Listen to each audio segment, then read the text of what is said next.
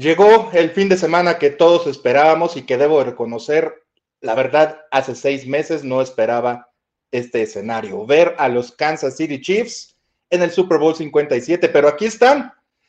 Y no sé ustedes, pero los nervios están a la orden del día, a menos ya de tres días eh, exactos, dos días y horas para ver a los Kansas City Chiefs en su tercer Super Bowl en cuatro años. Los nervios están en su mayor nivel y así se van a mantener hasta el kickoff y durante cuatro horas casi de partido. ¿Ustedes cómo están?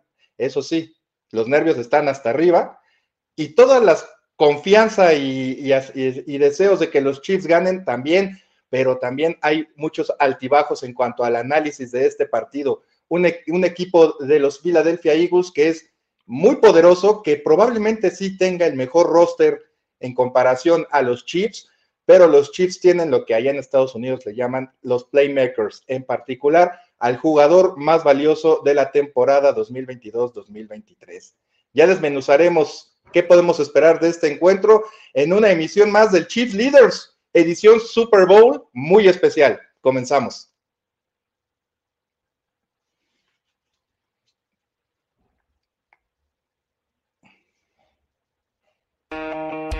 Además de parrilladas y tailgates con tiernas costillitas sazonadas con una variedad de suculentas salsas, Kansas City es casa de los Chiefs, un equipo en constante búsqueda de la excelencia. Figuras como Lamar Hunt, Len Dawson, Neil Smith, Christian Okoye, Tony González y Patrick Mahomes son estandartes de un equipo que merece y tiene una gran afición para respaldarlos. Ibis Aburto conduce Chiefs Leaders. La punta de flecha en el análisis de los Kansas City Chiefs.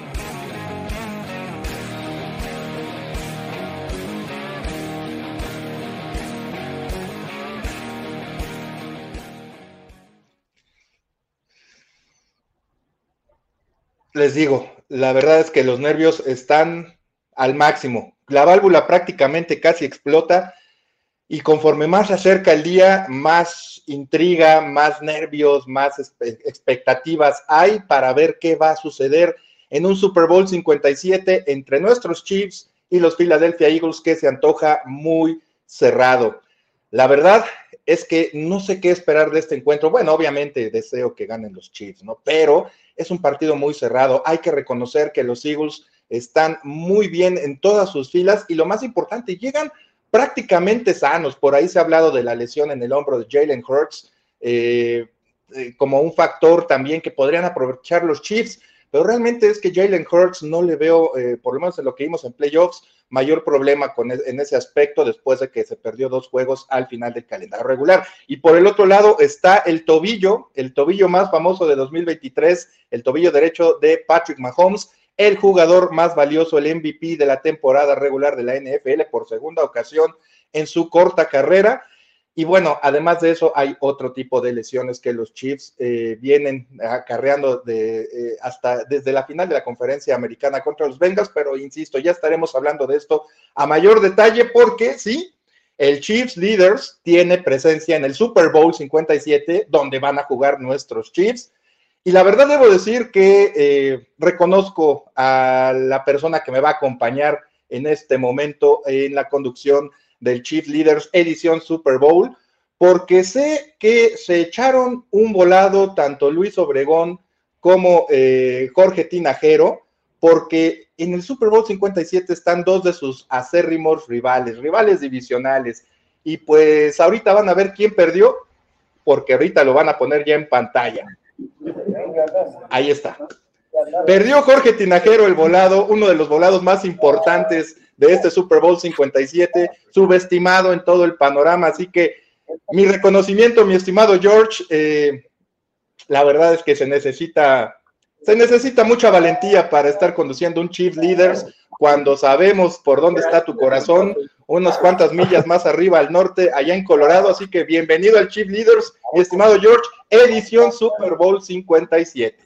Un saludo, Ibis. Eh, eh, pedí Tails, salió Heads, ni modo. Eh, este, estamos aquí Pero la verdad es un placer, es un placer estar contigo, platicando siempre, eh, creo que es de lo que más me gusta, siempre llevamos una plática bastante amena y espero que esta no sea la ocasión, a pesar de mis intereses ocultos que están aquí, mira, están aquí en el corazón. Pero bueno, vamos a ser lo más neutrales posible.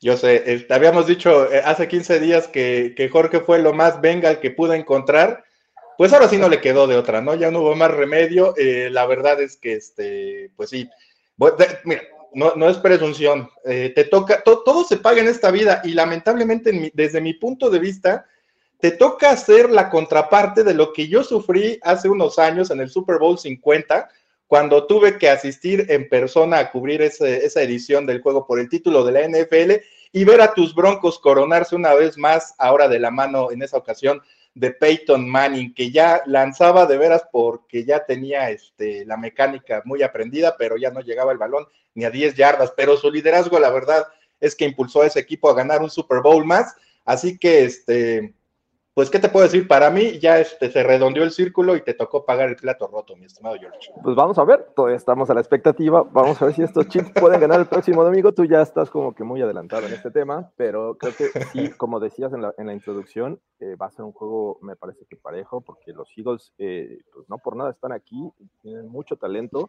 Me parece que lo que han demostrado este joven staff de coacheo es que también tienen con qué eh, hacer un buen plan de juego. Así es que pues, vamos a platicar y Perfecto. Mi estimado George, y lo primero que quiero que eh, nuestros amigos, que por, por, cierto, antes de entrar ya en materia, les recuerdo que si no nos alcanzaron a ver en vivo y ahorita están viendo el streaming ya repetido en el canal de Primero y Diez de YouTube, bueno, pues ahí, ahí hay comentarios donde nos pueden dejar todas sus opiniones, eh, cómo cree que va a ser el partido, quién cree que va a ganar, su pronóstico, etcétera. Y, ya les decimos, durante el fin de semana este, intentamos meternos y responder a varias, si no es que a todas, de sus inquietudes. Y si no, también, bueno, si ya no están escuchando, no en vivo, pero sí en los podcasts de eh, Primero y Diez en todas las plataformas donde ustedes los escuchen, bueno, pues muchas gracias por acompañarnos.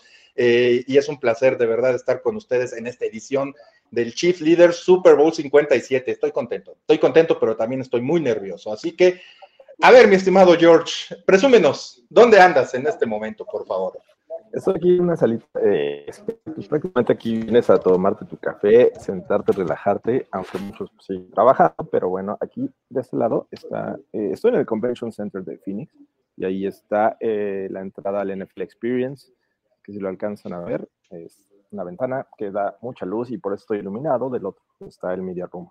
Eh, y por ahí se ve dónde están sirviéndose café. Entonces, eh, estoy aquí sentadito, a gusto, porque hay otro lugar también para, para grabar, que es eh, Radio Row, pero la verdad es que ahorita hay mucha gente, mucho ruido, entonces me vine para acá. Generalmente, eh, en mi experiencia, he tenido la, fortuna de, cubrir varios Super Bowls. Algún día volveré porque es una experiencia muy, muy agradable, la cual envidio en muy buen sentido, mi estimado George, a ti y a Luis, o a Luis y a ti, como lo quieran este, eh, eh, ordenar. generalmente la NFL, ya para el viernes, el Media Center es un lugar muy tranquilo porque antes eh, o, bueno, no, más, no, no, no, tanto, pero bueno, antes eh, las conferencias importantes como la del comisionado y la del show del medio tiempo, que en este año será con Rihanna, eh, se daban en viernes y ya una vez que terminaban estas, dos, tres horas después, se moría prácticamente todo en el, en el Media Center, pero ahora que han adelantado para las cuestiones de televisión esos sucesos, digamos, esos eventos importantes para la liga, eh, me extraña que haya tanto movimiento como comentas ahí en el Media Center, lo cual, este, pues bueno, de alguna manera habla también del ambiente que se vive previo a este partido, ¿no? Sí, hay cosas que han cambiado definitivamente. El tema este que bien comentas del de, show de medio tiempo, pues el año pasado también fue en jueves, ayer fue el tema de, Rihanna en esta eh, conferencia de prensa que pues cambió de patrocinador y también cambió un poco ahí la dinámica porque ahora es Apple Music el que presenta el halftime show. Así es que eh, eh, en, ese tema sí, los viernes regularmente viene a la baja y sobre todo ahora que pusieron el, NFL Honors en jueves, que ayer, fue ayer fue una cantidad de, jugadores, exjugadores, coaches, eh, los que estuvieron aquí dándose la vuelta, y pues porque tenían prácticamente del otro lado, y justamente donde les enseñé, por ahí estaba el, este, el auditorio donde fue este evento, pero si viernes ya como que empieza a bajar, ser el día prácticamente los medios para estar aquí en el Convention Center, ya sábado está cerrado y pues al domingo es el juego, así es que, pero la verdad es que en hace rato fui a, Radio Row y todavía está la gente a todo lo que da, ¿eh? o sea, es impresionante. Decía Luis Obregón que tuvo la oportunidad de estrechar la mano de Emmett Smith. Presúmenos, ¿a quién te has encontrado, mi estimado George? Justamente hace rato que fui a Radio Row, voy caminando y este, de mi lado izquierdo veo, entrando ahí a Radio Row, veo a Mike Lees, no sé si que es un líder de los Denver Broncos. sí. ¿Por qué hace aquí, no? O sea, no hay muchos intereses de los Broncos, pero ahí está Mike Lees. Dije, ¿qué estará buscando? Eh, previo a eso estaba yo en el Media Room haciendo algunas cosas escritas y vi en las pantallas que tienen ahí en NFL Network estaba Sean Payton, pero no ubicaba exactamente dónde estaba, en qué stand, este, sí, en NFL Network, pero luego hacen como que Radio Row y aparte otro sitio, este, NFL Network. Entonces, que estaba Sean Payton. Entonces, volteo y veo a Mike Lees preparando su micrófono, su camarógrafo iba atrás de él y dije, pues, ¿qué está pasando? No, no veo a nadie y en ese momento veo que del otro lado va atravesando Sean Payton. Entonces, eh, ahí me quedé un rato ahí al chisme, a ver qué, estaban, qué le preguntaban, porque pues sí, estuvo es interesante encontrarme a Sean Payton, pero pues he visto ayer, por ejemplo, a Bruce Arians, hace rato que estuve grabando un podcast con Ulises y Luis, eh, pasó por atrás un amigo tuyo, que se hace llamar Tony González, eh, que la verdad nos distrajo justamente cuando estábamos este, grabando. Eh, se ve bonachón Tony González. Eh, pues la verdad es que sí, hemos visto a, muchos, muchas leyendas. también platica Luis, yo no estuve presente en ese momento, que Tony Dorsett estuvo ahí cuando estaba Emmett Smith. antes de que llegáramos, entrevistaron ahí en, en el mundo NFL a Joe Montana, por ejemplo. entiendo que también gran, gran personaje para los Chiefs.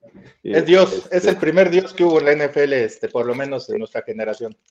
De, los Broncos prácticamente he visto nada más a Jake Plummer y se me hizo, me impresionó ver cómo está eh, muy estilizado, o sea, muy, no quiero decir demacrado, porque pues, se ve muy delgado, es la palabra, con cabello largo, o sea, y, y caray, Jake Siempre tuvo esa facha como de hip, hipiosón, ¿no? Sí, siento que, que fue hipioso, pero durante la NFL no, no lo vi en ese estilo, pero bueno, así estaba. Eh, bueno, la verdad es que sí, eh, Cam Hayward, por ejemplo, de los Steelers, también lo, vi ayer con una playera así, no era una camisa como rosa, así como tipo hawaiana, se veía bastante impresionante, pero sí, es una cantidad de... Ah, Charles Wilson me lo encontré también ayer, este, cantidad de jugadores. Con su letrero, este, creo que siempre carga con un letrero de este, no fue, este, fue balón suelto, ¿no? Así. ya a esa hora que lo vi eran las seis, seis y media, ya iba con su traje, me imagino que iba para el NFL Honors, me encontré ahí muy cerca del acceso al Convention Center, entonces no, no cargaba su letrero. Ah, bueno, sí, digo, pues, ya estaría de más, ya estaría un poco este, exagerado cargarlo por todos lados, pero siempre este, dice que no, que, que no fue balón, que fue balón suelto, perdón. Pero bueno, ya que hablas de Joe Montana, yo pues yo también voy a presumir, bueno, ese casco que ven ahí atrás, ese casco que es eh, una réplica original, bueno, más bien es original, pero obviamente no para juego, este, que compré hace veintitantos años, hace veintidós años, lo tocó Dios, ¿eh? Lo tocó Dios, lo cargó Dios, este, me refiero a Joe Montana. Sí, sí, sí, para una sesión. Cuando vino a México hace ya muchos años, vino una firma de autógrafos y no sé qué otras cosas, pero bueno, me tocó a mí entrevistarlo cuando estaba en el Reforma y, fui el primero, entonces lo agarré de muy buen humor, este ticharachero y todo, que no es así que digas cómo es platicador, pero lo agarré de buen humor y e hicimos una sesión de fotos rápida y este le di ese casco. Tenían un casco ahí los del NFL México este, de los 49ers y yo dije, pues yo voy a llevar el mío porque también jugó con los Chiefs, digo, por si no se acordaban y pues lo agarró. Bueno, entonces, este, eh, bonitos recuerdos aquellos. Bueno, ahora sí, mi estimado George, este, antes de, entrar en materia y poner, como decimos, manos a la obra, para irnos dirigiendo a ese lugar, cuéntame cómo está el ambiente allá en Phoenix, en el Media Center, sobre todo, cuál es el pulso del partido. Por ahí escuchaba que se tenía la, eh, como que, como que la idea era que, que está, no claro, pero que sí estaba inclinada la suerte hacia un equipo, pero que en los últimos días se ha emparejado más la opinión y, y, como decíamos al principio, se ve un partido muy parejo. ¿Cuál es el pulso que sientes allá en Phoenix, la sede del Super Bowl 57? Eh, la realidad es que en, términos generales y con quien he platicado esta semana, este, pues ven sin duda un juego muy parejo, pero sí relativamente cargado hacia, hacia Filadelfia, pese a que a mí me parece que en cuestión de experiencia los Chiefs tienen eh, a su favor, en cuestión de staff de coacheo, pues también debería de cargarse hacia los Chiefs. Y obviamente el coreback, pues no podemos comparar todavía la carrera, eh, aunque rápida, eh, de Patrick Mahomes. Eh, llegó, digo, me refiero a que llegó muy rápido a la cima en términos de, de, ser uno de los mejores de la liga, con la de Jalen Hurts, que prácticamente nos está sorprendiendo esta temporada. Así es que, a pesar de todos estos factores, me parece que ven muy, este, no muy, sino ven cargado el juego hacia una victoria de los Philadelphia Eagles en términos de ambiente, me parece que le falta un poco, no sé, no sé, es mi imaginación, es mi percepción más bien, porque en Los Ángeles sí veías una cantidad de, gente, de fans, y veías verses de los dos equipos, del caso de los Bengals y el caso de los Rams.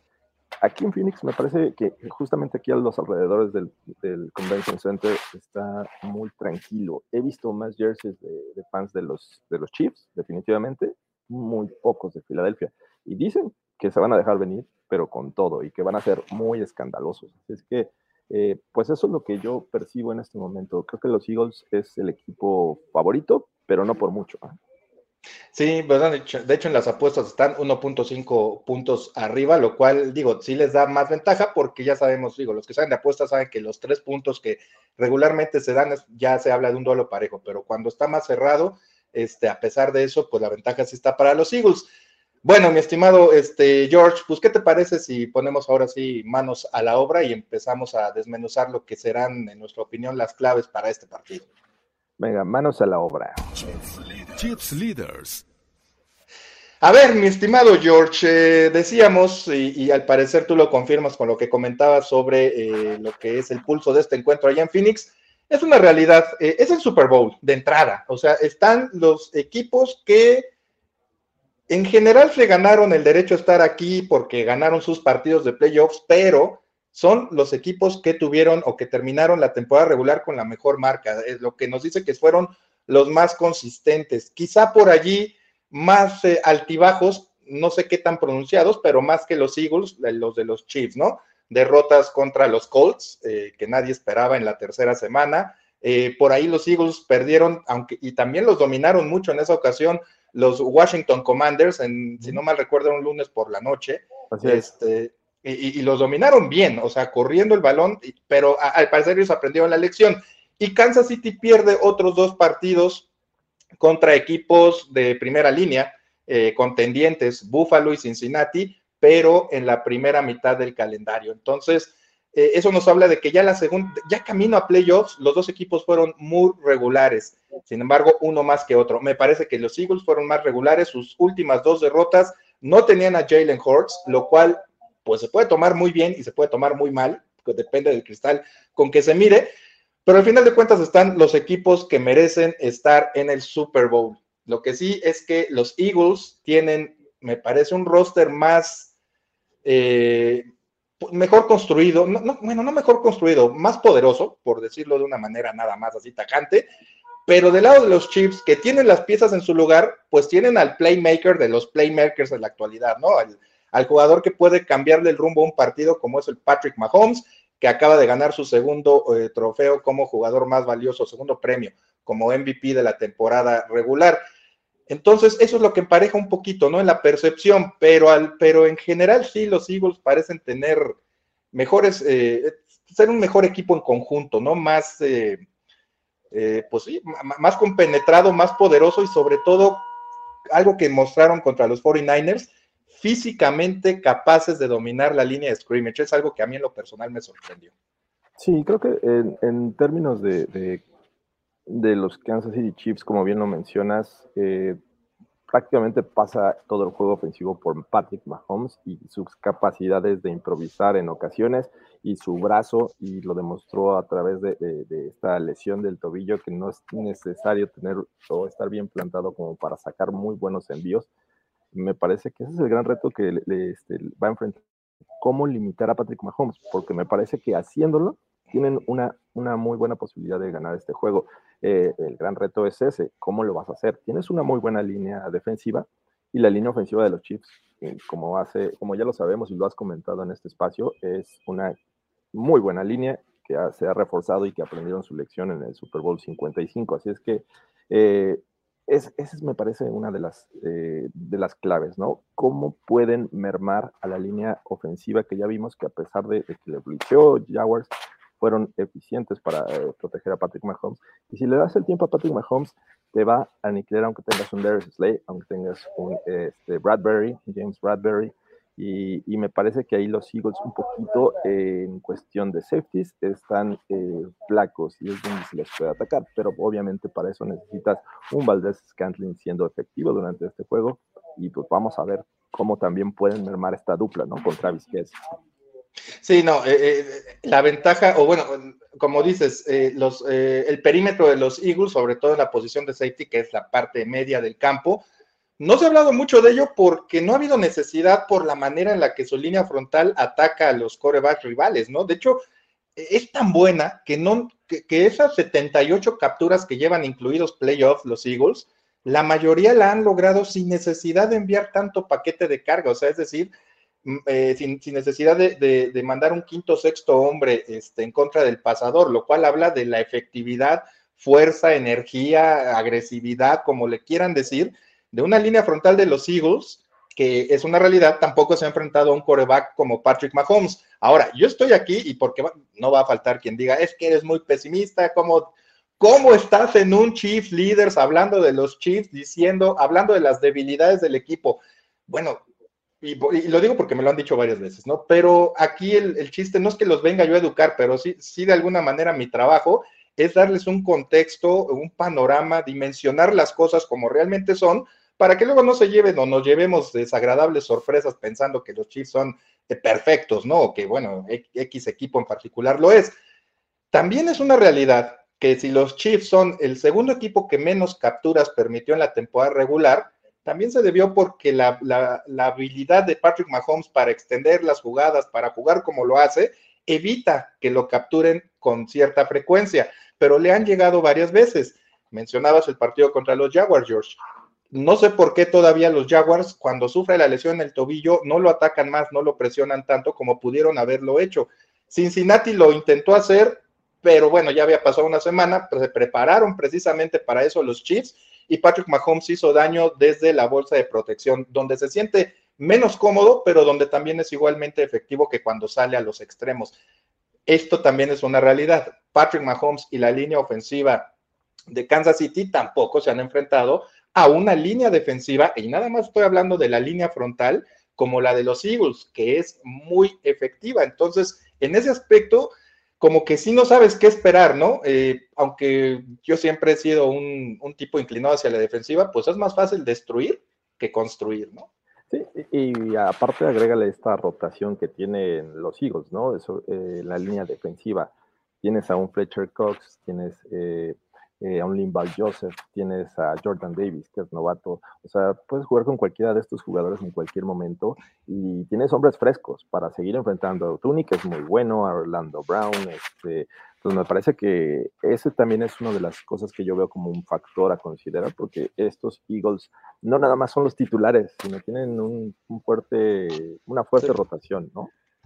Hassan Reddick, que de alguna manera quienes no seguimos a los Eagles con cierta regularidad, eh, pues no lo teníamos mucho en el radar y ve lo que hizo, lo que provocó en la final de la conferencia nacional, ¿no? O sea, deshizo el partido prácticamente empezando el mismo y enfiló a los Eagles, hizo, que fuera un partido relativamente aburrido y enfiló a los Eagles al Super Bowl nada más con esa lesión que provocó pegándole a Brock Purdy. Eso es una muestra de la agresividad y profundidad que como comentas tienen los Eagles. Ahora, cabe recordar que los cuatro frontales de los Eagles sumaron, digo, son 70 capturas en una temporada. Bueno, ellos cuatro tienen más, bueno, sumaron más de eh, al menos 10 capturas, creo que todos tienen al menos 11 o 12 en una temporada, o sea, pero cuatro jugadores. Regularmente eso sucede si te va muy bien con dos jugadores en tu defensiva, pero si te va excelentemente bien, son cuatro jugadores que, que sumaron más de 10 capturas en toda una temporada. Eso habla de la del dilema que tienen las líneas ofensivas y que van a enfrentar los Chiefs en este, en este juego. ¿A quién vas a mandarle doble marcación? y quién la va a aprovechar, ¿no?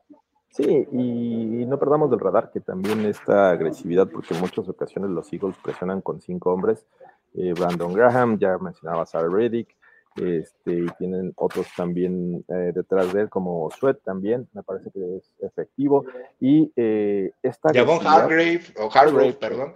Hargrave, que por el centro también es, brutalmente bueno, pero a, ver, es un juego de, ajedrez, me parece, porque los Chiefs son uno de los equipos que mejor ejecuta los pases pantalla. Eh, y, obviamente Jonathan Gannon, el coordinador defensivo de los Eagles, sabe de esto.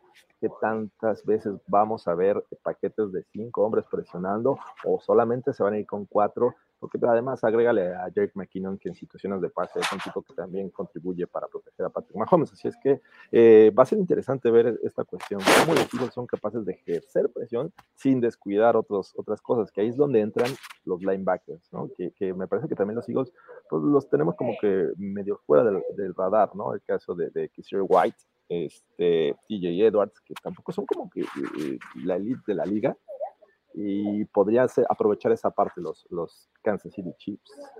Ahora, como bien comentas, digo, eh, eh, yo le decía hace, hace, unos minutitos, este, que sí es muy poderosa la línea, la línea defensiva, bueno, en general la defensiva de, de los Eagles, pero más su, su, línea frontal y su línea de linebackers, ¿no? Los famosos apoyadores, ¿no?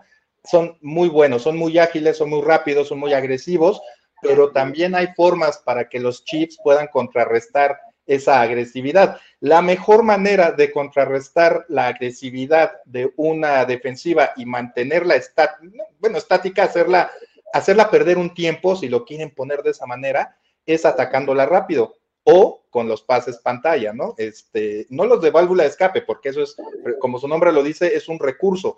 Los pases pantalla, el, hacer que todos se vengan y que aprovechar esa agresividad para ir contra el coreback y soltar el pase este, ya con la cortina de bloqueo para, para el corredor, regularmente es este pase, o con pases muy cortos eh, en rutas rápidas de slant a los receptores, que también de alguna manera hagan que la defensiva se mantenga estática este, después de que los completes, ¿no? Hay maneras también en la que lo pueden hacer los Chiefs y para eso va a ser muy importante el papel, obviamente, como decía, sobre todo, Jerick McKinnon es muy bueno bloqueando, cuando no salga, entonces ahí probablemente sí veremos formaciones con dos o tres alas cerradas o con eh, dos corredores, McKinnon para bloquear y a Isaiah Pacheco para salir precisamente como válvula de escape o para los pases pantalla, pero también ahí está Travis Kelsey. Escoge tu veneno, ¿no? Le dirían a los, a los Eagles, atacas a, Mahomes con más hombres o, esto, prefieres mejor cuidar la zona corta donde Travis Kelsey hace el mayor daño. Sí, es correcto. Eh, repito, va a ser un juego de ajedrez. La estrategia va a estar presente y a los que nos gusta esta parte del fútbol americano, creo que vamos a estar muy contentos porque a pesar del talento que tienen los dos equipos, me parece que eh, vamos a ver cómo mueven las piezas los dos head coaches o los coordinadores español por un lado, el otro lado, este, bueno, Siriani además con, esta ofensiva que vino a implementar con Shane Stitchen, entonces ya, estoy realmente salivando por este enfrentamiento entre estos dos equipos que, bueno, como bien lo mencionaba, son los mejores, los mejores de cada conferencia. Ahora, nada más, hay que ver, obviamente, Patrick Mahomes eh, no va a estar al 100%, pero tampoco va a estar tan mal, eh, y se le puede decir que, que estuvo mal, eh, por la lesión en el tobillo que sufrió contra los Jaguars, como lo estuvo en la final de la AFC. Quisiera poner un parámetro eh, contra los Bengals, Patrick Mahomes quizá estuvo en un, ¿qué te gusta? 60, 70%, un 65 para quedarnos en medio, un 65%, porque recordemos que cuando se movió se le notó incómodo, ¿no? Bueno, ya tuvo dos semanas para de alguna manera cuidar ese tobillo. Él dice que está muy bien, pero no va a estar al 100%, pero tampoco va a estar tan mal como hace 15 días. Yo creo que va a estar por ahí de un 80-85%, lo cual me parece que es suficiente para que pueda hacer, si no la totalidad de la magia, como le dicen, eh, que hace eh, cuando está al 100, por lo menos sí parte de ella, ¿no? Y, ganar esos segundos, eh, tener ese movimiento en la bolsa de protección si es necesario para ganar esos dos, tres pasos y tiempos que, que se le llama en el ritmo de la ofensiva, a la defensiva de los Eagles. Pero también lo que a mí me preocupa es cómo van a estar los receptores de los Chiefs que salieron lesionados en el partido contra los Bengals, porque sobre todo Kaderius Tony, porque es, como no sé qué analogía poner, pero es como cuando arreglas un coche y crees que ya está bien y te funciona, te, funciona bien hasta que le exiges un poco más, ¿no? Entonces me parece que está en esa línea Caderius Tony en la que está bien, pero insisto, es de cristal.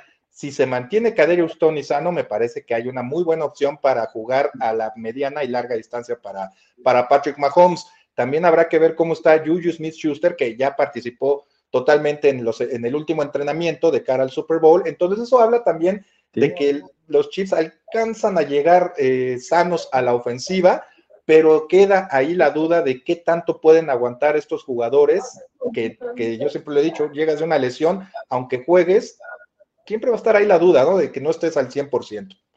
Sí, como dicen, eh, eh, este carro está bueno para la ciudad, pero no lo saques a carretera y Así es que más, más, o menos es el asunto con Caderius Sí, creo que es el fútbol complementario con estos jugadores que vienen eh, con este rol de darle refresco a, los demás, porque, repito, creo que a lo mejor no impresiona mucho el, roster de, de, wide receivers de los Chiefs, pero de repente te cumplen. Eh, Peson Juju Smith Schuster, que en una tercera oportunidad te consigue el primero y diez ves un eh, Valdez, Canting que te sale a, este, correr una ruta larga y te puede de repente hacer la jugada importante.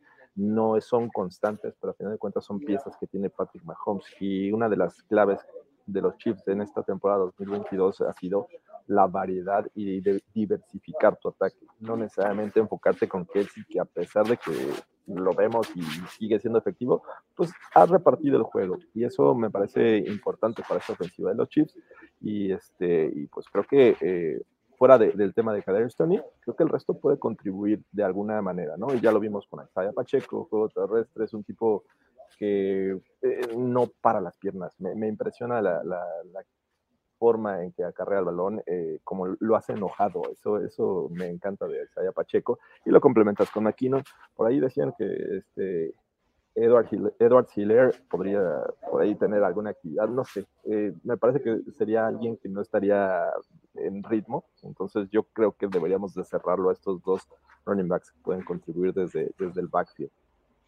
Eh, y, como comentas, eh, después de las lesiones que tuvieron los Chiefs en la posición de receptor, pues bueno, ahí salieron al quite eh, los novatos, ¿no? Justin Watson, Sky Moore, que, que platicábamos de él, pues me parece que ya también se sacude todas las dudas que, que, creó con esas cuestiones, sobre todo en los equipos especiales. Bueno, ya regresa Cadeirus Tony y Sky Moore se puede enfocar en lo que es ser receptor, ¿no? En, en un partido, pues bueno, sabemos la dimensión que es un Super Bowl, pero los novatos también eh, tuvieron su papel y ayudaron a compensar un poco las ausencias que sufrieron los Chiefs en, eh, en la posición de receptor en el juego contra los Bengals y las dudas también que quedan respecto a qué tan sanos van a estar para este partido contra los Eagles.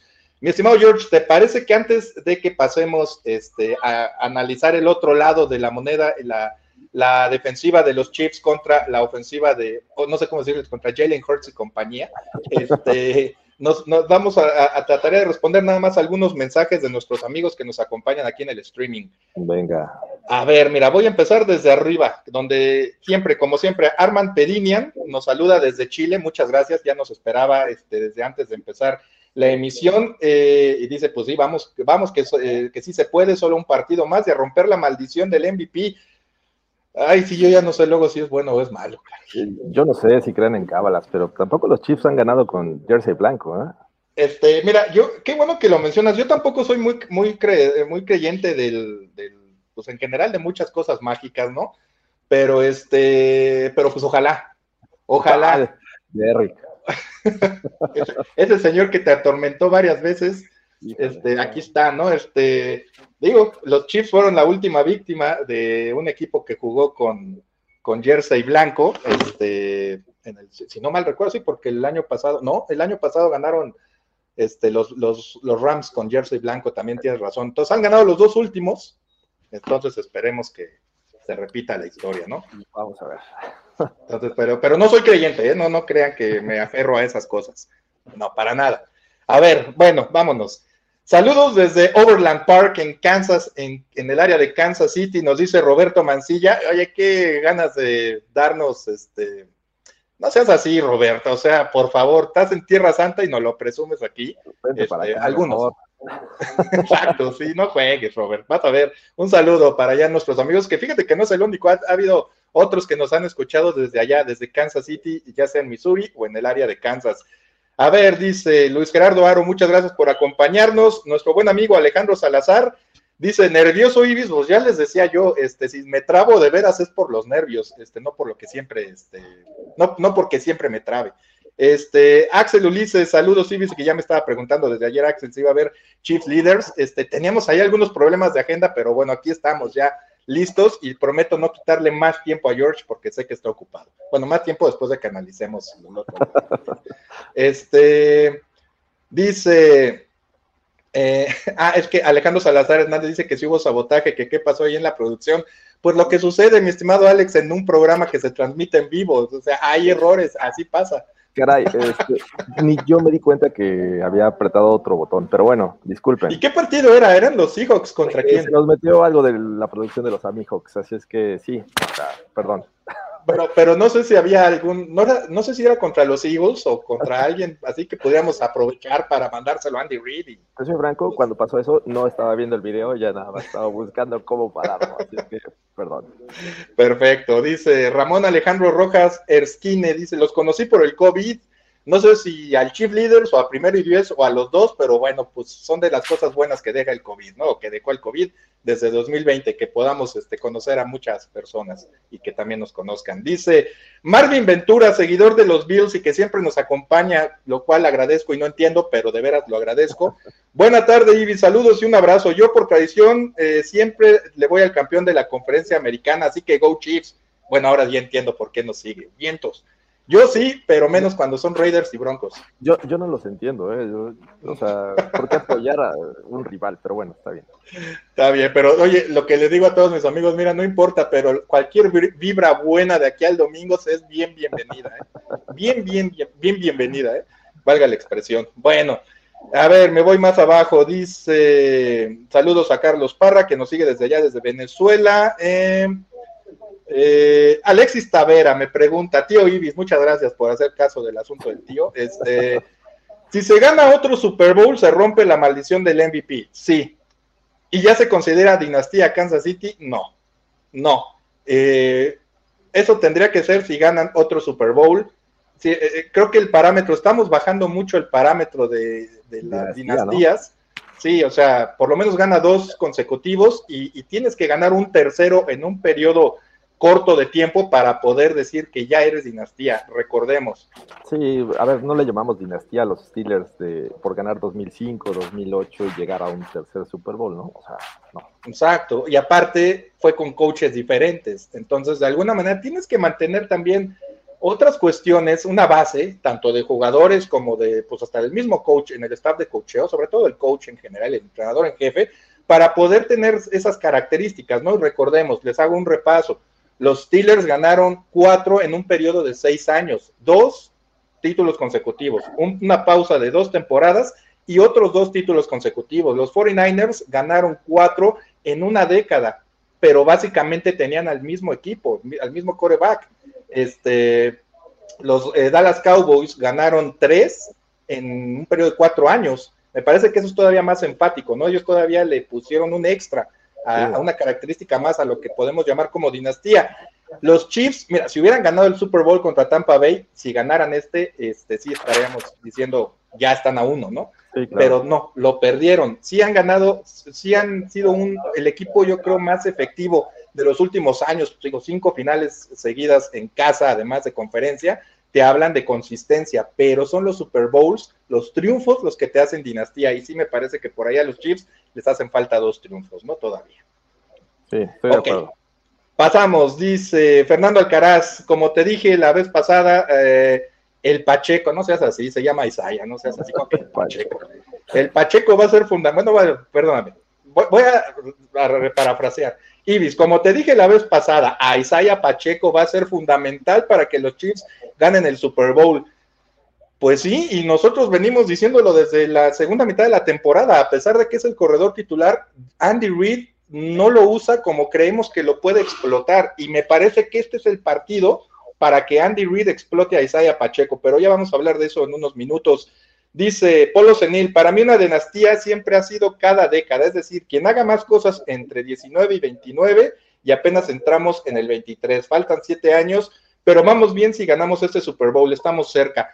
Es un buen parámetro, este, de alguna manera, este, digo, se puede decir lo que decíamos de los 49ers, ¿no? Que dominaron de los 80, lo, del 80 más bien al 90, al 89. No, discúlpame, del 81 al 90, que es cuando empieza la, empieza y termina una década. Este, pero ganaron eh, Super Bowl consecutivos. Ahora, como decíamos, los Dallas Cowboys ganaron tres en cuatro años. O sea, y es una dinastía. Es la última, digamos, dinastía enfática, por así ponerlo, eh, que hemos visto en la NFL. Ya la de los Patriots, podemos dividirla hasta en tres, pero realmente son dos. La primera y con la que terminan este, la, era de, Brady en, en New England, ¿no? Pero bueno, pues digo, es un parámetro y puede ser también aceptable. ¿Cómo lo ves, George? Eh, sí, yo no sé si hacer como corte de caja, a ver qué tuvimos estos últimos 10 años y estos son de dinastía o no. Me parece que cuando ocurren es el momento, ¿no? Podría llegar al final de, una década y comenzar el siguiente y en este lapso haber ganado 3, 4 Pro Bowls con el mismo, prácticamente la misma generación de jugadores. Obviamente ya en esta NFL actual hay cambios, hay agencia libre y todo. Pues, este, creo que ahí es donde yo evaluaría una, una dinastía o no me parece que los Chiefs están en el camino, porque además ha sido dominio en la conferencia americana. Lo que creíamos que iba a empezar con los Bengals, bueno, se acabó en esta final de conferencia. Vamos a ver qué pasa el siguiente año, pero los Chiefs es un equipo que está dominando la conferencia. Vamos a ver qué pasa en este próximo Super Bowl, porque ahí ya empezaríamos a decir, bueno, ya ganaron dos, si ganan uno más, podría darse. Exacto, creo que lo que sí estamos de acuerdo, ya para cerrar el tema, me parece que es por lo menos necesitas tres victorias en el Super Bowl. Tres o más para poderte llamar dinastía, ¿no? Sí, que, es algo sumamente complicado llegar a un Super Bowl y ganarlo. O sea. Pero bueno, totalmente. Ahí van. Luisa Degante, muchas gracias por acompañarnos. Luisa nos pregunta, ¿cómo está Mahomes? ¿Al 90 o al 70 o al 100%? Pues ya les decía yo, yo creo que un 85% que sube a 90, ¿no? Como dirían en la escuela, ¿no? Eh, Entonces, yo creo que está por allí. Exacto.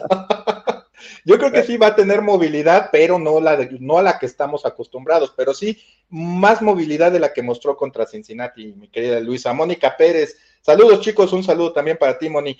Eh, Guadalupe, T eh, dice Go Chiefs, vientos, mi querida Lupita. Diego Ramos, bueno, no sé si te gusta que te digan Lupita Guadalupe, pero muchas gracias. Diego Ramos, Ibis, la contienda es desigual, pero ánimo y valor. Eh, nunca se ha reado nuestra bandera ante el enemigo y espero que no sea esta la ocasión de hacerlo. Go Chiefs, ¿no? Pues animado estoy, este, pero este, mi estimado Diego, el asunto es que es el Super Bowl, lo que decíamos, están los equipos que fueron más regulares y que merecen estar en este partido. Dice, ¿crees que nos va a caer la maldición del MVP? No se frició la compu, no lo sé, no quiero hablar de eso, la verdad. Porque aquí el wifi de repente falla, pero bueno, ok. Eh, otra vez así, ¿no? No lo sé. George, ¿tú cómo ves? Bueno, eso creo que es como un pronóstico para el final del partido, de, de la emisión, ¿no? Eh, digo, eh, no sé, no me gusta tampoco creer en esas cosas, que ya nada más por el hecho de que haya ganado un premio y que muchos eh, previamente no lo hicieron, ya se, es un hecho que se vaya a dar. O sea, se tiene que estudiar. Y, pues las cosas se rompen de repente, así es que todo puede Bueno, pues ya veremos qué sucede en ese sentido. Bueno, a ver, dice eh, Alex Salazar, algo que comentabas tú hace ratito, mi estimado George, dice, ¿no creen que ocuparán en algo a Clyde Edwards y Lear? Para mí es mejor que Pacheco para leer los huecos en la, en la línea y también es decente recibiendo pases. ¿Contesta tú primero o te doy luego pie?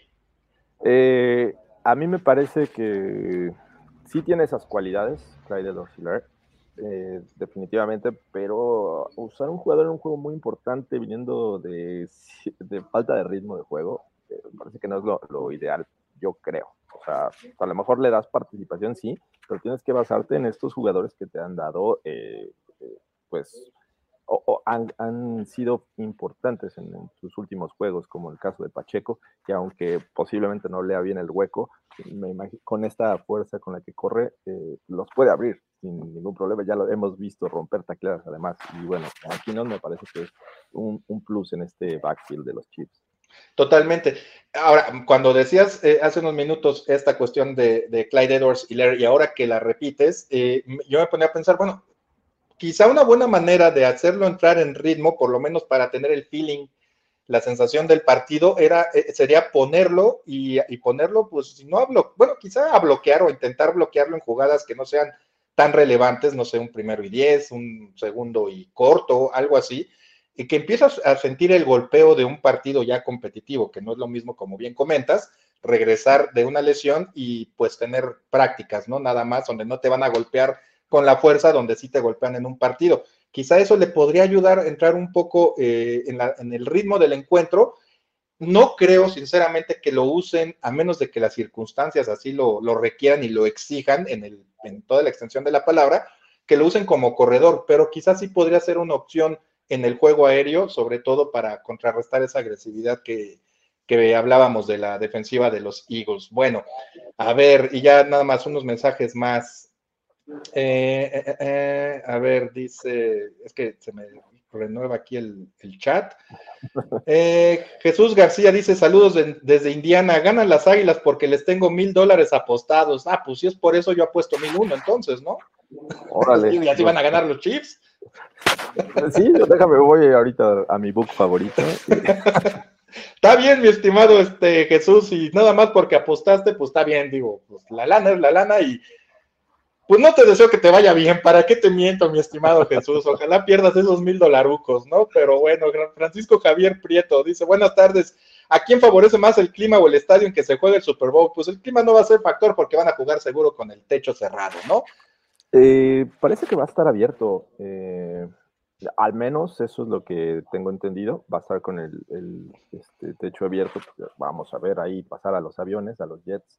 Eh, pero el clima, déjame decirte, está fresco en términos. diría la mamá, no te salgas sin un suéter porque va a ser aire. Y el aire me parece que es, es frío así cala. Pero ya en el juego, sinceramente, para lo que están acostumbrados los chips, así con nevadas y todo esto, y los Eagles también, me parece que no, no va a ser factor. Juegan en estadio abierto los dos, este, y bueno, pues los dos ganaron eh, en ese estadio en esta temporada, pues no sé qué tan bien lo conozca, si uno mejor que el otro, pero yo creo que, digo, es sede neutral, este, gracias a Dios es sede neutral otra vez, entonces, este, no creo que haya mayor problema en ese sentido, este, lo que sí es que esperemos este, que los Chiefs salgan de allí como salieron en la semana 1 de la temporada regular, con una sonrisa de oreja a oreja y más allá. Bueno, dice Salvador Vargas, esa es una, eh, creo que es una crítica para ustedes ahí en la producción, dice que cómo discriminan a los seguidores de Facebook y que pues ya se tuvo que pasar a YouTube para saludarnos de parte del equipo de tiempo de NFL, nuestro buen amigo Salvador Vargas. Un saludo, muchas gracias. Y bueno, otro amigo que nos sigue desde Chile, Ramón Alejandro Rojas Erskine. Eh, Al dice, ya, los conocí por el COVID, ya nos explica. Los Chiefs ya primero y diez, eh, los sigo desde entonces. Bueno, pues muchas gracias. Abraham Fragoso, que también siempre nos, este, nos, eh, nos, sigue, ya nada más para terminar, dice, está de acuerdo con nosotros. De tres, para mí la dinastía de más de tres tiene que ser por, en intervalos más cerrados. Por ejemplo, ¿por qué nadie dice que los Raiders fueron una dinastía? Es una muy buena pregunta. Yo creo que es por ah. el hecho de haber ganado con diferentes corebacks. Sí, ¿no? El primero fue diferentes con coaches. Y, este, Stabler. Tom Flores, después, Tom Flores y Plunkett. Jim Plunkett, exacto. Entonces, es lo que decíamos, hay ciertas características eh, para llamar a un equipo dinastía. Si Bill Belichick se hubiera ido de los Patriots por ahí del 2012, este, quizá no hablaríamos como se habla ahora de la dinastía de los Patriots, ¿no? Entonces, pues creo que sí hay ciertas características. Bueno, mi estimado George, vamos a pasar ahora al otro lado de la moneda. Este, vamos a poner, como decimos, manos a la obra, pero ahora del lado defensivo.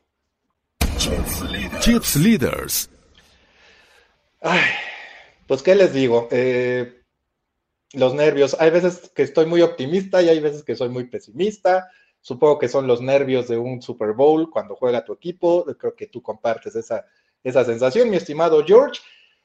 La verdad es que, reitero, no es que uno sea pesimista, pero es una realidad. La debilidad, la mayor debilidad a la defensiva de los Chiefs es la mayor fortaleza de los Eagles al ataque, su ataque terrestre, sobre todo por esta forma tan así lo voy a dejar, por esta forma de jugar que tienen los, eh, los Eagles con el, las famosas Run Pass Option, los RPOs con Jalen Hurts y Miles Sanders, y por ahí salió otro corredor que ahorita no recuerdo su nombre, ahorita lo, lo averiguo, ese mero. Entonces, este, pero a final de cuentas, corren y corren muy bien, y si algo le ha dolido a los Chiefs a la defensiva, es parar el juego terrestre. Está en ese aspecto, creo que sí, la tarea es muy clara. En términos de eficiencia, sí, efectivamente los Chiefs les ha costado un poquito de trabajo de tener el juego terrestre y justamente Filadelfia es uno de los que mejor eh, acarrea el balón y que ocupa pues, prácticamente a sus tres running backs, ¿no? Y agrégale ahí a Boston Scott y eh, lo que puede hacer Jalen Hurts, que creo que es parte de la magia de estos RPOs, de estos read options que ocupan muy bien y que eso te da la posibilidad de tener un prácticamente un liniero ofensivo libre para salir de trampa. Lo vimos contra los, los Niners en el caso de, de este, esta situación en la que Miles Sanders anota y prácticamente Jason Kelsey siendo el jugador que va ahí encabezando el, bloqueo. E, es, me parece uno de los retos. Veía también la, la situación de estos linebackers de los Chiefs que son muy buenos, pero que también suelen ser muy agresivos y que esa agresividad a veces juega en contra de este tipo de, ofensivas, como el caso. Lo que decíamos hace ratito, ¿no? Al revés ahora, ¿no? Pero nada más hablando de los linebackers, lo, puntualizas. Exacto, sí. O sea, esta agresividad eh, puede hacer que se vayan con un engaño y, por ahí Jalen Hurts se quede con el balón y haga un, buen avance. Entonces, eh, veía justamente cómo eh, Españolo había adaptado de repente había ajustado el este, enfrentar este tipo de ofensivas en algún momento de la temporada, porque los Chargers de repente sacaban los, eh, los read options, los Texans le, manejaron también read options y de repente bajaba un safety, ponía un linebacker y los dos en cada extremo de la línea eh, ofensiva para estar ahí nada más asegurándote de que no te fueran a acarrear. Entonces, vamos a ver cómo hacen este sacrificio, porque al hacerlo, me parece que también estás en desventaja en el tema de, eh, ahora sí, meter los RPOs, porque ahí es donde eh, tienes oportunidad de atacar este, con tus receptores, que además son muy buenos, son ágiles, el caso de Lavonte Smith. Y este, ayer que tuve la oportunidad de conocer a AJ Brown, dije, este, pues la verdad es que sí va a estar, eh, va a ser un gran reto de tener a AJ Brown, ¿no? Sí, ahí vienen otras cuestiones que comentas, ¿no? Me voy a enfocar rápidamente para cerrar el tema de la defensiva terrestre de los Chiefs, eh, la sospechosa defensiva terrestre de los Chiefs contra el ataque por tierra de los Eagles. Eh, digo, a mí no me parecería tan alocado, obviamente no tengo ni la más remota idea de lo que pueda estar o de lo que pudo haber creado ya Steve Españolo, el coordinador defensivo de Kansas City, para contrarrestar esa debilidad de los Chiefs, ¿no? Eh, pero a mí no me extrañaría que de repente esas famosas RPOs, cuando vean esa formación eh, después de haber estudiado los Eagles, eh, pues manden incluso a dos espías, ¿no? A, tener a alguien enfocado en Jalen Hurts y a alguien en el corredor que salga hacia el mismo lado donde está él, pues para cerrarle esa posibilidad y ya sea eh, obligarlo a lanzar hacia afuera o, sobre la carrera, o, o, simplemente pues que no gane tantas yardas por tierra por no tener esa opción de darle el balón a su corredor, ¿no? También. Entonces, eh, me parece, insisto, confío, eh, en español, en SPACs confiamos, sobre todo después de lo que ha hecho para mejorar, no quiero decir que tenga la defensiva de los Chiefs en la cima y que sea la mejor para nada, pero sí la ha mejorado con relación a lo que tenía Kansas City antes de que él llegara y porque recuerdo con este ahora sí con mucho cariño lo que hizo en aquel Super Bowl 42 contra los perfectos hasta entonces New England Patriots a los que secó de una manera, eran uno o son uno de los equipos más productivos en la historia de la NFL, esos Patriots de 2007, y, y Spax los secó prácticamente castigando a Tom Brady por el centro de la línea, ¿no? Bueno, ahora le toca a un coreback totalmente distinto, muy ágil, muy móvil, al cual si logras de alguna manera frenar por tierra, resulta que es muy bueno también lanzando pases largos, ¿no? Y ahí es donde entra la cuestión de las rutas de pase con AJ Brown y con Devonta Smith, que me parece que sí son dos corebacks que son físicamente superiores a lo que es el perímetro de los Chiefs, que lo hemos platicado aquí varias veces. Intenta ser físico, pero es ese perro chihuahua que se le avienta al grandote y el grandote nomás lo hace a un lado, ¿no? Regularmente. Cuando lo retan demasiado, pues salen buenas cosas, como sucedió en la final de la conferencia americana contra los Bengals. Pero aquí también hay que darle la ventaja a los Eagles y es parte de lo que hablábamos, ¿no? Tienen un roster más poderoso que el de los Chiefs.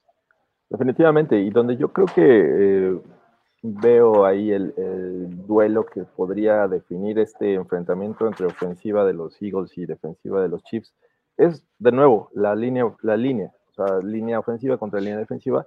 Me parece que en, ese, en esta situación no hemos visto a los Chiefs en estos playoffs enfrentar a una línea ofensiva como la que tienen los Eagles. Es una de las mejores. Eh, enfrentaron a los Jaguars, sí tienen puntuales jugadores importantes, Brandon Scherf, eh, pero una merma de los, de los que vimos como Chris Jones, de repente estaba en técnica 3, después se iba en técnica 5, y, lo han sabido, eh, esta versatilidad que te da tener este jugador, eh, sé que lo, aprovechas bastante bien, entonces va, va, a ser un reto interesante para esta línea defensiva de, de, de los Chiefs, sin duda.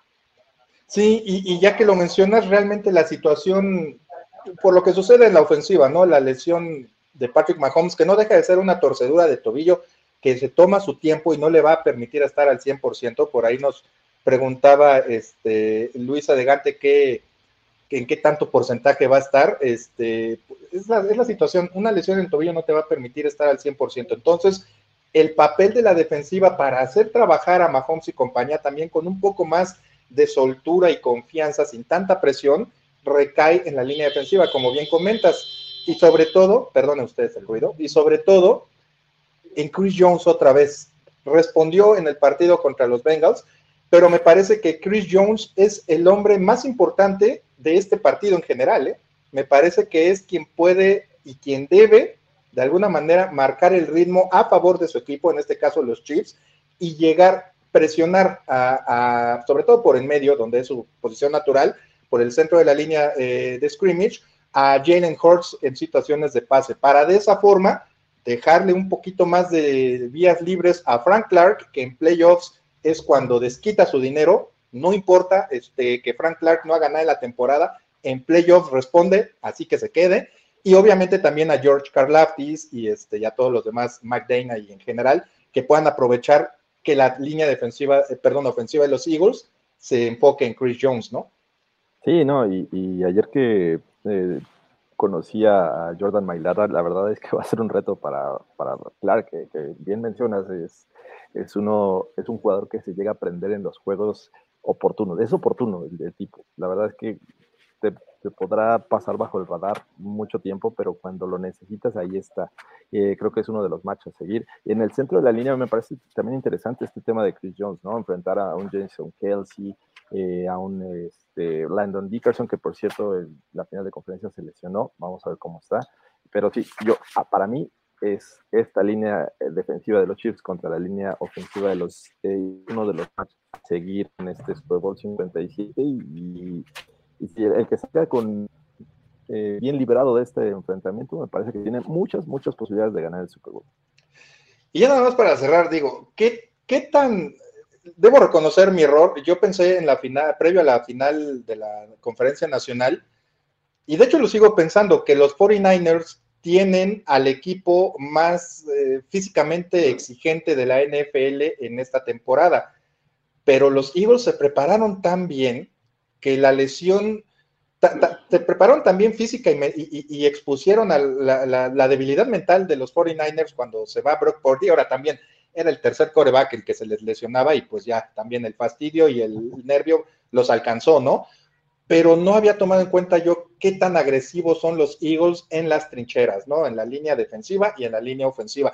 Pero la línea ofensiva de Filadelfia realmente es, es eh, físicamente exigente, o sea, dominó al jugador defensivo del año como quiso y a compañía y a su compañía, ¿no? O sea, lo sometieron. La línea ofensiva de los Eagles y estaba viendo yo en la mañana de hoy, este, algo que pues les digo, me hizo que mi optimismo se fuera para abajo, pero luego vi otras cosas que lo elevaron, que esa línea ofensiva de los Eagles es realmente dominante eh, ofensivamente hablando. Eh, empujan, realmente se quitan del camino a los linieros defensivos y, o a los linebackers, y eso habla muy, de muy buena técnica porque llegan en mejor posición para tener ese empuje y también para llegar adelantados a lo que pueda hacer el rival. Y, si algo no tiene la línea defensiva de los Chips, es peso y tamaño. Entonces, ¿Sabes de qué me acordé? De los Super Bowls de allá de los 80, de malos recuerdos para ti, yo lo sé, pero en los que se hablaba. E-, eres cruel, Ibis. Sí, yo lo sé, y discúlpame, porque sé que estás aquí acompañándome y, no sabes cómo te agradezco el favor. Pero se hablaba mucho del dominio de la conferencia nacional en ese entonces, en los 80 y, y parte de los 90, porque tenían jugadores más grandes en la línea ofensiva, sobre todo, en la línea scrimmage, sobre todo a la defensiva. Y me parece que este es un un encuentro, como dicen en Estados Unidos, un, duelo personal, un macho, que no favorece a la línea de ofensiva de los Chips. Ahora, ahí viene el lado positivo de lo que les comento. Pueden estar muy grandes, pero eso implica también un poco menos de velocidad, aunque son ágiles. Pero el hecho de que la línea defensiva de los Chiefs no tenga ese peso les puede ayudar en cuanto a la velocidad, en cuanto a la, al primer paso, en cuanto se centra el balón, tener ese primer paso de ventaja para poderle ganar el duelo personal a jugadores más pesados. Y ahora sí ya se nos congeló mi, estimado George. Ahí está, ya de vuelta. No sé si me, si me escuchaste eh, o dónde te quedaste, mi estimado George. Este, me perdí, yo creo que la mitad de lo que dijiste. Te quedaste entonces en lo de los ochentas, ¿no? Pero bueno, yo decía que la, eh, que la ventaja de lo que se hablaba antes de que la NFC dominaba eh, en los Super Bowls en aquella época era porque tenía hombres más pesados en la línea de scrimmage, en particular en la defensiva. Y veo que esto es algo muy similar en este duelo entre Kansas City y los Eagles, pero la ventaja de esto es que los Chiefs son más eh, ágiles para ganar ese primer paso al momento de, que se centre el balón y de alguna manera aprovechar ese menos peso para poderle ganar uno o dos tiempos a los linieros ofensivos de, Filadelfia. Y definitivamente la velocidad puede eh, contribuir ahí a, ser factor en este, en este match, en este enfrentamiento, pero eh, pues definitivamente estamos viendo pues a los mejores equipos, por algo están en este, en este juego, es muy buena línea ofensiva, ha demostrado los Chiefs que también saben presionar. Eh, a mí lo, que, único que me preocupa en este, este, la ofensiva de los Eagles contra la defensiva de los Chiefs, en el caso del de, el campeón de la conferencia americana es su, su, defensiva secundaria. También mencionabas hace rato la lesión de Kadarius Tony, me parece que el Jerry Smith, que también salió lesionado, no sé a qué nivel de, juego vaya a estar, porque sin duda es alguien que no se el Super Bowl, pero siento que no está al 100% fue conmoción y al parecer ya está, ya participó también eh, de forma total en los entrenamientos. No se ha hablado mucho de él, de hecho, por la, por la lesión eh, en la cabeza que sufrió contra los Bengals. No fue un golpe tampoco tan fuerte, pero sí lo suficiente como para sacarlo de ese partido. No espero que esté tan mal, yo creo que va a estar bien, pero sí, lo que comentas es, es un hecho. El hecho de que no está al 100%, va a hacer que entren otra vez eh, jugadores eh, sin experiencia en este tipo de encuentros, jugadores novatos que los quemaron en varias ocasiones eh, los Bengals, Joe Burrow y compañía, pero también respondieron en momentos clave, ¿no? Como aquella intercepción que, que se cargan Brian Cook y Joshua Williams, si no mal recuerdo, ¿no? Este, con el manotazo al balón. O sea, están aprendiendo sobre la marcha a jugar partidos importantes. Probablemente veamos otra vez a Joshua Williams, a Jalen Watson, a Brian Cook, sobre todo por la cuestión, supongo, de la velocidad en situaciones obvias de pase para que no les ganen las espaldas.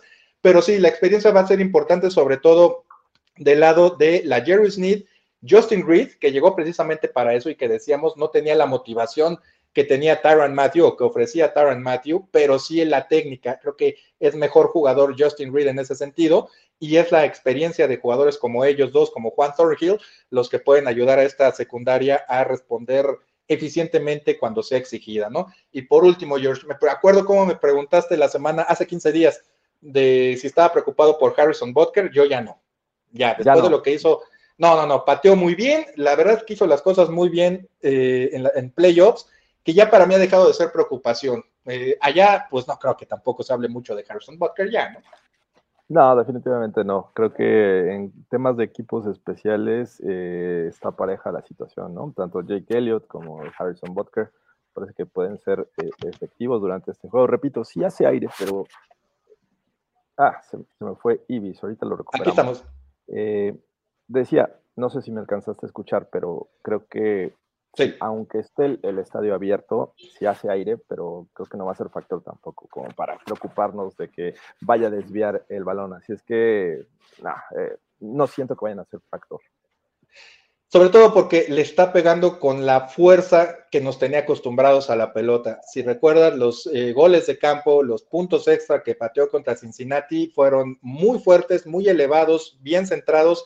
Entonces, como creo que ya recuperó, si no toda la confianza, por lo menos sí, ya prácticamente la confianza que tenía antes de sufrir la lesión al, inicio de la temporada. Y también Kaderius Tony regresa para eh, devolver las patadas de despeje no sé si Isaiah Pacheco seguirá en los kickoffs, me parece que, no tendría por qué cambiar la cosa. Entonces, creo que los equipos especiales de los Chiefs están listos para lo que se ofrezca y en un partido cerrado, pues el pateador regularmente puede ser factor o los equipos especiales en los regresos de, patadas también lo pueden hacer, inclinar la balanza a favor de eh, su equipo. Pues bueno, amigos, llegó la hora de los picks, así que empiecen a mandarlos, porque ya vamos a darlos en unos eh, instantes. Eh, Aquí sí te voy a preguntar, mi estimado George, ¿cuál es tu pick para este partido? Con todo y marcador. Acuérdate que aquí nos aventamos al ruedo, pero así como vamos, ¿no? Entonces, sé, sé que voy a apelar, así que estoy tocando la puerta para este, al George Bronco, Denver Bronco George, este, pero no sé si lo vayas a dejar salir. O voy a hablar con Jorge Tinajero, el analista este, de primero y diez, objetivo, que sé que me va a decir eh, el marcador que realmente cree que pueda darse en un partido tan cerrado como lo es este Super Bowl. Así que cuando gustes, mi estimado George. Cabe destacar y quiero aclarar que siempre eh, que hablo en estos espacios es el analista eh, neutral, el que, cree que vaya a pasar, no hablo desde el corazón, porque ah, si no diría fuera los Chiefs y son un mal equipo. Definitivamente no, están ahí porque se lo merecen, porque han jugado muy bien, pero, eh, y así como, eh, creo que en, las ocasiones de esta temporada que me has invitado, he estado muy cerca, he estado muy cerca del mercado. Alguna vez les dije, los Broncos y los Chiefs van a tener un juego cerrado en Y bueno, al final de cuentas se dio.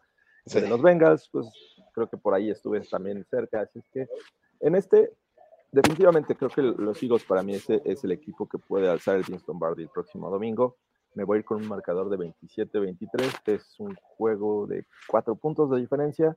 O sea, siento que va a estar peleado. Este, y bueno, creo que ahí van, ahí van los Eagles rumbo al Super Bowl para ganarlo. Bueno, si se pierde la señal de Jorge, este, no es por otra cosa. Este, pues ya saben que luego el internet y los programas en vivo. Está fallando acá el Wi-Fi. Exacto, pero bueno, está bien, no, digo, es que a, final de cuentas lo que decíamos se resume, ¿no? En todo esto, ¿no? Que que son dos, dos equipos muy parejos, unos tienen los, a los jugadores que pueden cambiar el ritmo de un partido y el otro tiene a un roster que llega jugando a su mejor nivel en el momento ideal, ¿no? Entonces pueden pasar mil cosas, este, pero pues bueno, si aquí fuéramos, tuviéramos el, el cristal, la bola de cristal, pues ya ni siquiera haríamos el chief leaders, ¿no? Estaríamos acostados en una playa, disfrutando de nuestras ganancias a gusto, este, y viendo pues que el mundo pueda arder, arder en llamas y nosotros felices de la vida, ¿no? Pero no. Puede pasar cualquier cosa, y antes de dar mi pick, eh, voy a dar el de nuestros amigos, mi estimado George. Vamos a empezar. Francisco Javier Prieto dice: 23-21, Go Chiefs. Bastante cerrado también, lo ve nuestro amigo Paco. José Luis Monterrosas Figueiras, Chiefs 30, Eagles 21.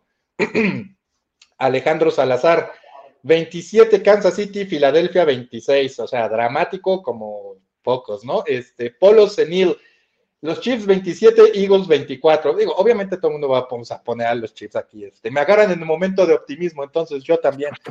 Este, eh, dice Ramón Alejandro Rosas, dice Kansas City 34, Filadelfia 23. Eh, dice Abraham Fragoso, yo lo diré por Jorge el Bronco, esos Chiefs no le han ganado a nadie, los Fly Eagles Fly, voy, eh, yo Abraham dice voy Chiefs 27-23, no entiendo, esos Chiefs no le han ganado a nadie, pero va con los Chiefs. Que mi joint este fan de, los Broncos diría eso, pero no. Ah, ya, ya, ya, ok, ok, ya, ya entendí. más bien de lo que de los que se dice, porque se me pasó ese dato de que que no han enfrentado a un equipo que los haya puesto a prueba eh, son los Eagles. Yo la verdad no, no, no comparto esa percepción, pero ha sido un tema toda la semana. Están en el Super Bowl porque le ganaron, como les decía hace unos minutos, al equipo que venía mm, más enrachado, con una poderosa defensiva que se vino abajo, pero por una lesión. Ya era la tercera lesión en la posición de coreback. Creo que sí tienen el mérito para estar aquí los Eagles y no es que le hayan ganado a cualquier flan, ¿eh? Sí, no, a ver, puedes argumentar lo que quieras, pero eh, ganarle de la forma que lo hicieron a, los Giants primero y luego a esta defensiva de los Niners, hacerla ver así, eh, tiene su mérito, definitivamente. Así es que entiendo que en la temporada puedes argumentar eso, que les favoreció el calendario.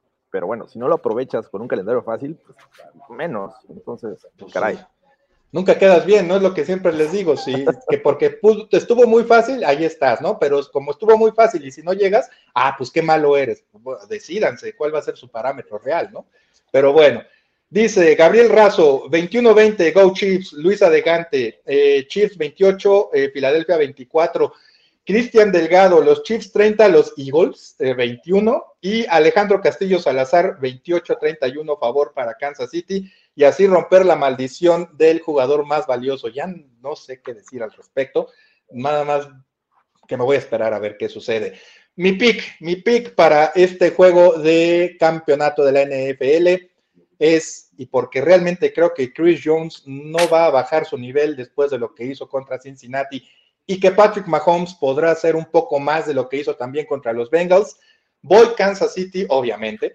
30-24 contra unos Eagles y el partido sí se va a resolver hasta el último cuarto. ¿En qué momento? No lo sé, pero va a estar cerrado prácticamente todo el partido. 30-24. A ver si, eh, digo, si lo resuelven antes, mucho mejor. Este, no, no tendremos agruras ni malestar estomacal la noche ni el lunes por la mañana y nos podremos ir al Ángel en la Ciudad de México a festejar y ustedes al lugar de celebración que tengan en sus respectivas ciudades. Mi estimado George, muchas gracias como siempre por eh, acompañarnos aquí en el Chief Leaders. Penúltimo, penúltimo, porque no voy a decir que es el último, falta el del cierre de temporada, hasta allí la voy a dejar este, pero es el penúltimo de la temporada 2022-2023. Muchas gracias por acompañarnos. En verdad me da mucho gusto que estén allá ustedes en la sede, en el epicentro de lo que es el, la NFL en estos momentos, el Super Bowl 57 allá en Phoenix, Arizona.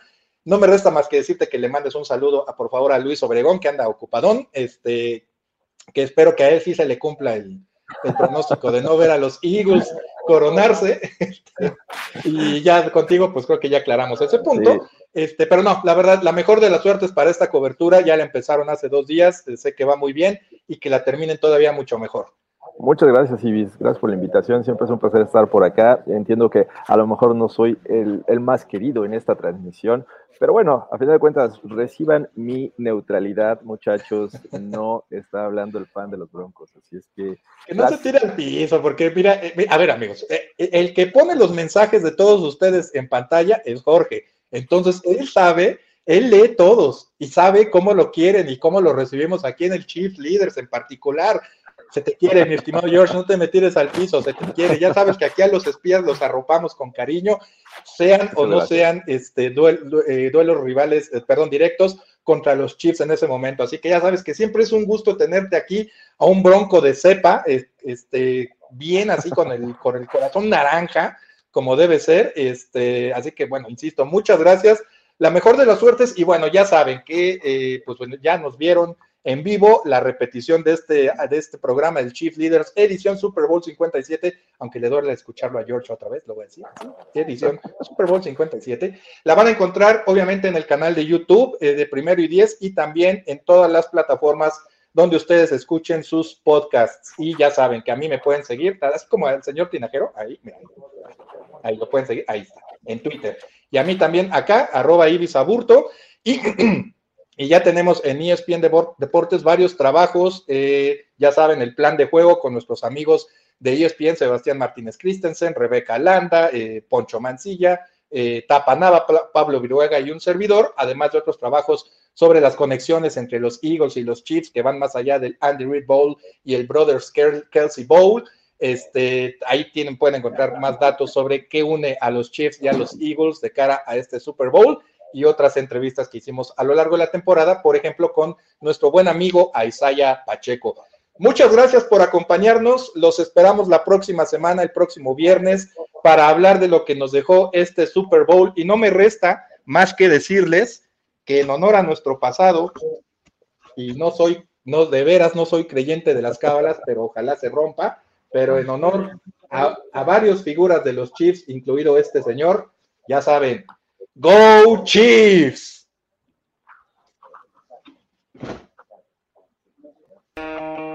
Ahora estás al día con lo que sucede con los Kansas City Chiefs. Esto fue Chiefs Leaders, una producción de primero y diez.